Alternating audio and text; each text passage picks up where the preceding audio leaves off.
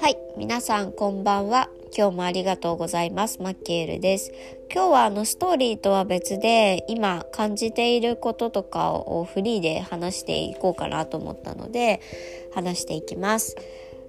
今日はちょっとあの仕事をですねやっているバリバリやってる人とか結構まあ自営の方でもそうでしょうしえー、会社ででもですね、そのずっと仕事について、いつも一生懸命な人たちが陥りやすい罠というか、まあ私も今また陥ってて、ハッとして今これを撮っとこうと思って撮ってるんですけど、それをお話ししようかなと思います。うんと、仕事をですね、自分最近その9月から週3の勤務になったわけなんですけどもやっぱり自分としてはしっかり軌道に乗せていきたいとかそういう思いがあったりこんな人に届けたいって思いがあったりいろいろあるんですけれど、まあ、今現状それがものすごくうまくできてるかっていうと私の中では全然自分の思い描いている理想とは程遠い地点に今正直なところいる状況です。全然あの目標も達成できてないし、うん、なんかすごい常にじゃあどうやって達成できるかなとかじゃあどういう人に求めてあのもらえるんだろうなとかなんかいろいろ考えてたんですけどなんかそれ以前の問題であの仕事のできるできないで自分の価値を決めているっていうことに今またハッとしましてあのちょくちょくハマるんですけどねこの罠。よくやるんですけど。なんかある時気がついて仕事のことずっと考えてる状況になってるとその工程を掘っていくと掘っていくと仕事できるできないで自分の価値が決まる。っていう価値観っていうところがまた出てきてあ違った。そうじゃなかったみたいな感じであの思い直すんですけど。仕事って結局自分の中の一部でしかないからそこで自分っていう人間が決まるわけじゃないんですよね。だって自分って別にお仕事をしてない時代だって経験してきてるじゃないですか。生まれて赤ちゃんの時代を経験して、えー、幼稚園とか保育園とか経験して小学校中学校高校まあ高校らへんになると多少バイトされる方も出てくるかもしれないですけど、まあ、中学とかでもねなんかその家庭環境的にはなんかちょっとその商売っていうものと近しいところがあると結構親の人の目を見て目っていうかね背を見てあのちょっとかじってらっしゃったみたいなことも聞きますけれどもまあおおよそ大体中学校まではみんな大体の方がお仕事とかはしてないんじゃないかなと思うんですね。でその時の自分はじゃあ価値がなかったのかって言ったらいやそんなわけはなくてもうそうやって育ててもらって愛情をたくさん注いでもらってとかうん例えば本当に親もいない何もなかったっていう方だったとしても今まで生きてこれてるんだったら絶対に周りからのサポートそれはまあ言い換えれば愛なんですけれどそれを受け取って生きてきているわけなんですよね。人っていう形ではなかったかもしれないけど生きてきてるっていうことは絶対に何か恩恵を受けてるわけですよ食べ物にしても何にしても。生産者の人がいたりとか生産者がいなかったとしても勝手に大地が育ててくれてる食べ物だったとしてもそれはじゃあ大地からもらってる恵みで大地からの愛であってっていう感じで地球からの愛っていう感じですかね。だからなんか本当に愛を受けてない人っていうのがまず存在しないっていう前提がすごく大事だなっていうのとあの仕事っていうものがなかったとしても自分はいっぱいいっぱい愛情を注がれてあの生きる価値のある人間っていうのがあのすごく今あそうだったっていう急に思い 思い返したっていうかちょっとね思ったところだったので今これをお話ししています。なんか結構仕事は頑張りたいたちなのでこう空回る時も結構は力みすぎて空回るみたいなのもよくやらかすんですけれどもなんかそれがだからうまく自分の思い描いてるところまで行くのに、まあ、時間がかかる時もあるんですけどやっぱなんかそそこに対しての焦りとかもやっぱりあるので私も。でまあそれによってなんかそれがこじらせてくるともうなんか自分は仕事もうまくいかないしみたいな感じでだんだんあの自分の価値観にそれがすり替わっていくっていう自分の価値価値観っていうか価値ですね。自分の価値にすり替わっていくっていうことをあのよくやるんですけど今またそれに入っててハマってたなっていうのに気づいてで、えー、ハッとしている状態っていうか、うん、なんですよね。だからなんか仕事をやあの結構頑張りたい人はあるあるだと思うんですけど仕事ができるかできないかっていうところで自分の価値は決まらないよっていうところを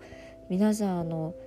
絶対あの何て言うんですかね根底に持っといてくださいっていうのをお伝えしたくて今喋ってます。うんなんかそれをまたハッとして思い出したら自分の両親への感謝とかそういうところもなんか改めて出てきて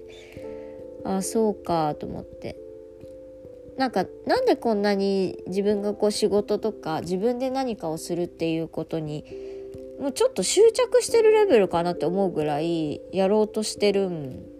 ですよね。自分で。自分でやりたいみたいななんか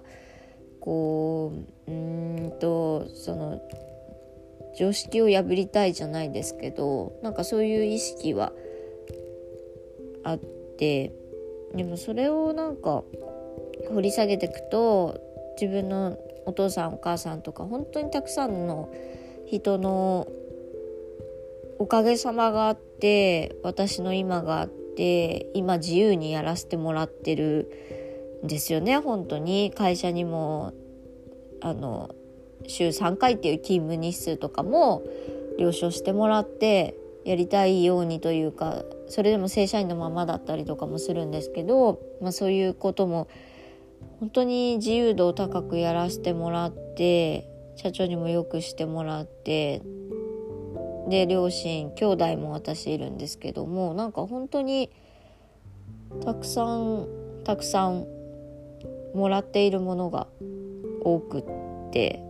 ものっていうかもう愛情ですよね。うん、でだからこそなんかより自由になっていくのが私は大事だよなっていうのを思ってて結構あのうち家庭環境がまああの何て言うんですかねいろいろなんだかんだ経験することが多くてあんまり大きく言えることじゃないのであんまここではちょっとお話はあれなんですけれど結構その家族家族の中は全然多分いい方なんですけどねあのちょっといろいろある感じだったんですよね。あのいろんな出来事が起こる家族って感じかな。であのいろんな経験をするというか、まあ、いろんな体感がありながらもでも一生懸命あの働いたりとかいろんな思いをしながらも頑張ってる両親とかそういうとこを見ててでなんかだからこそ今与えてもらえてる自由度この自由度をさらに自分で拡大させることが私のできる恩返しなのかなっていうのはすごく思っててなんか本当に両親には感謝でしかないなと思いつつだからこその私がより自由で幸せになっていくっていうことが大事だなっていうのを今実感しています。でも根底に自由は自由でいいんだけど仕事で自分の価値は決まるわけじゃないっていうのも根底に置いて愛情はいつでもフルでいろんなところからもらってるっていうところもきちんと受け取ってやっていこうというふうにまた改めて決意を固めたところです。なんかすごく私本当にあの年もですね兄弟とすごく離れていたり10個上と11個上なんですよ。でやっぱそんだけ年が離れてる分いとことかもとにかく私よりすごく年が上でも年齢すらわからないんですけどとりあえず3歳ぐらいの時にいとこの結婚式に行ってる記憶があるので、まあ、だいぶ年の差はやっぱりあるんですけどもあの常に本当にだから受け取る愛情がもうパンパンパンパンって感じでめちゃめちゃもらってきてる子供だったんですよね。だから多分なんかすごいいろいろ起きても結局あのポジティブに最終転換して結局乗り越えちゃうみたいなところがあるんですけどでもその楽観的というか火事場のバカ力じゃないですけどなんかそうやって切り替わる？こうなんかどん底かと思われるところで切り替わるスイッチが入ったりするのとかも結構多分根底にすごく愛されてきた自分っていうのが根底の根底の根底には多分あるんですよね。それが分かっててうんと多分乗り越えていけてるんかなっていうのがあるんでやっぱりそれってもういっぱい注いでもらった愛情のおかげだったりとかもするし、うん、私はそれがたまたま両親とか周りの大人たちっていうだけなのでもちろんそうじゃない方もいらっしゃると思いますけどあの愛されてない人はいないですね。うん、本当にだからなんかその仕事だけが自分だと思わないで自分っていうのはこんだけもう生きているっていう時点でめちゃくちゃ愛されてるしめちゃくちゃ価値があるっていうかもう価値がないわけがないんですけど人それぞれの価値があるよっていうところを、うん、しっかり認識していくこれがすごく大事かなと思います。はい、ちょっと長くなってしまったので今日のお話というか今日ハッとした久々にハッとしたお話はこれでおしまいです。ご視聴いたあご視聴？あり がとう聞いていただいてありがとうございました。また何かあのハッとした時とかこういうフリートークもここに載せていこうかなと思ってますので是非見てみてください。ありがとうございます。